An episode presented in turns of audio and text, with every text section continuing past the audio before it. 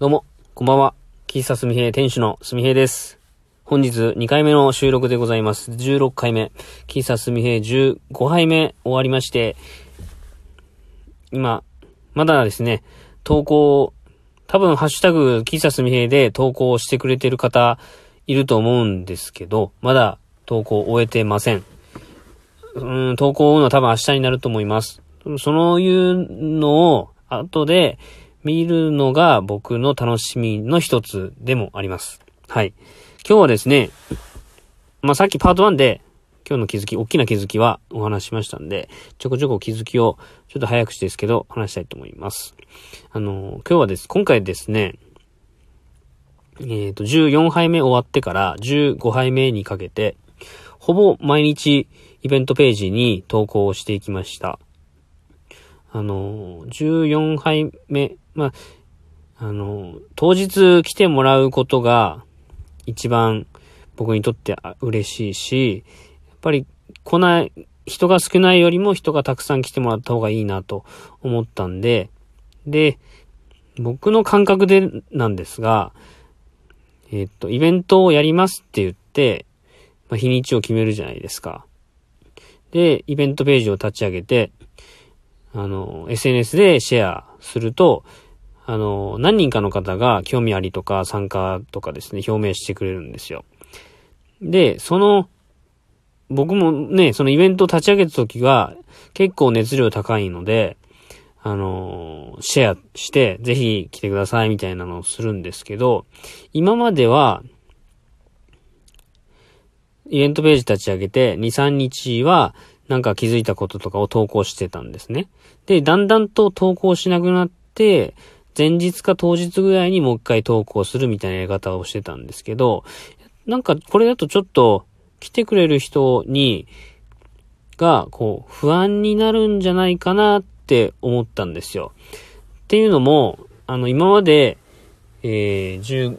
15杯やってきましたけど、その、直前で日程をずずらすとかっていうのも何回かやったことがあるんですよ。まあ、これは天気が悪かったからっていうのもやっぱあるんですけど、気持ちの面で、あ、この日はちょっとむず、無理だな、みたいなことがあって、まあ、その時は天気があまり良くないんで、一周ずらしますっていう形でや、やったことはあるんですけど、気持ちの中では、まあ多分晴れ、うーん、まあ、実際晴れたんですけど、やらなかったことも結構あってですね。そんな時は、だいたいイベントページ立ち上げて、ほぼほぼ、それに関するツイートとか、えっ、と、緊急報告みたいなのをせずに、当日を迎えることが多かったんですよ。これやっちゃうと、行こうかなって思ってる人が、次、本当あるのかなっていう不安というか、が出る、出るんじゃないかなって思ったんですね。これは僕の感覚なんで聞いたわけじゃないんですけども、僕は僕に対してそういうふうに思ったんですよ。あの、まあ、今までは、その日程をずらしたことがなか、日程は、まあ、結局、あの、どんな、どんだけ、あなんかこう、気持ち的に乗らなかったとしても、オープンしさえすれば楽しいんで、やっぱ乗り、乗り越え、乗り切るというか、楽しい時間を過ごすんですけど、ここ何回かは、気、気分が乗らなかった時は、延期して、延期した時の、えー、なんだろうな。まあ、例えば、えっ、と、一周ずらして、気分を高めてからオープンするみたいなのをやってたんですよ。まあ、それはま、僕がやるから、まあ、来てくれる人は、なんだろうな、なん、なんて言ったらいいのかな。その、絶対にやらないといけないことではないので、まあ、ずらすもずらさないも僕の意思次第だから、来てくれる人は、まあ、それに、合わ、合わ、日程が合わなければ来ないだろうし、会え、会えば来てくれるだろうしっていう、結構僕主体で考えてたんですよ。まあ、それが、まあ今後も僕主体で行くのは変わらないんですけど、相手目線に立った時に、それだと、す、不親切だなって感じてきたんですよ。ま、なんだろうな。遠くから来てくれる方もいて、前日とか前々日からもうこう行くって決めないと間に合わない人とかもいる中で、そうやってこう、急、うんと、や、やれる日程なんだけど、やらないでずらすっていうことが、例えばその、な、何、何十人いる中の一人だったとしても、その人にとって不親切だなと思ったんですね。なので、僕今回、あの、ほぼ日で、何かしらあの、15杯目に興味のある人、投稿を見てくれる人に対して、これはイベントページの話ですけど、に対して何かしら言葉をつけて、写真とかをつけて、え、っと、意識をこっちに寄せてもらおうっていうのをやったんですよ。まあ、結果、それで興味を持ってくれる人が増えたかっていうと、まあ、14杯目と比べて、まあ、ほぼほぼ人数的には同じだし、えー、まあ、実際どうだったかって話までは聞けてないんですけど、まあ、僕の中では、あの、イベントページを立ち上げた熱量から、当日に向かう熱量は、ほぼほぼ変わらずに、よし、やるぞっていう意気込みで、えー、日々過ごせたなと思っうんですよ。で、この熱、熱量っていうのは、見てくれてる人にも伝わってるのかなって思うんですね。これは自己満なのかな？うん。どうなんだろう。まあちょっとね、ちょっとその辺、なんか私はこういう風に感じてたよっていうのがあれば、コメントいただけるとありがたいですね。うん。僕一方的なこ思ってることなんで、全然そんなこと考えもしなかった感じなかったっていう人もいるかもしれないんで、わかんないんですね、これは。ただ、あの、やるよって言って、やるよっていうところの、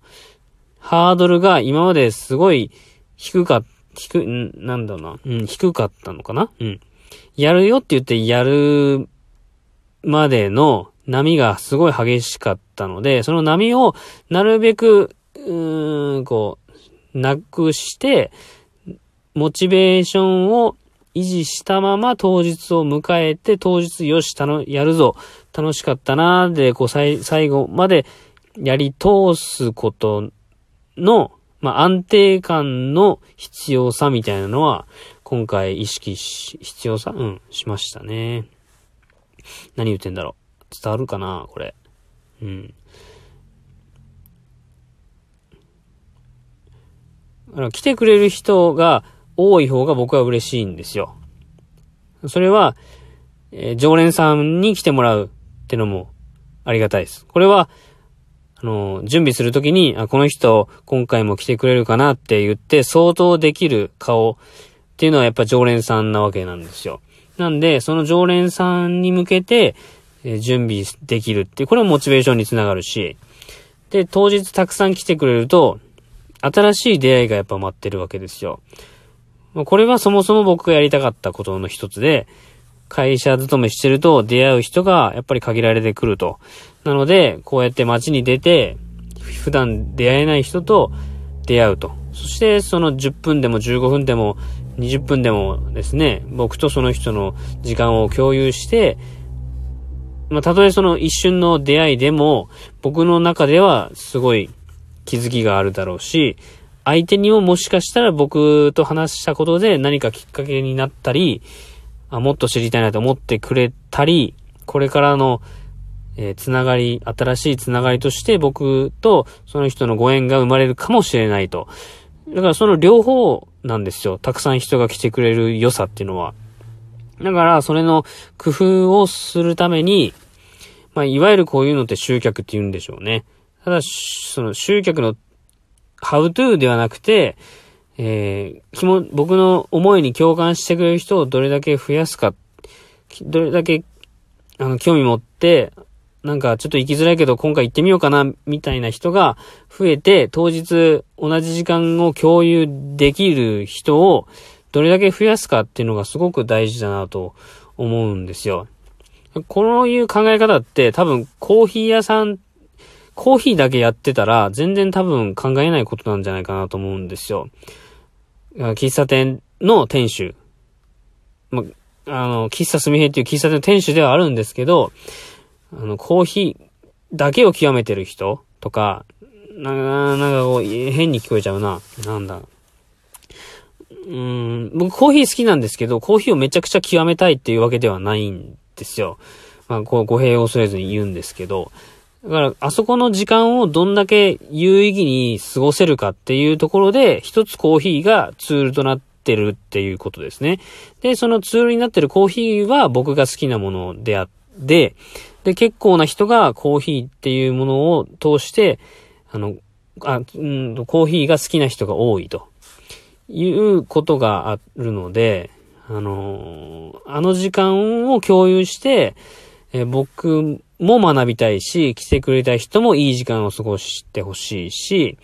まあなんならあそこの場で、僕以、僕とその人の出会いだったり、来てくれた人同士の出会いがあると、また新しい、こう、輪が広がるな、というのは感じてるので、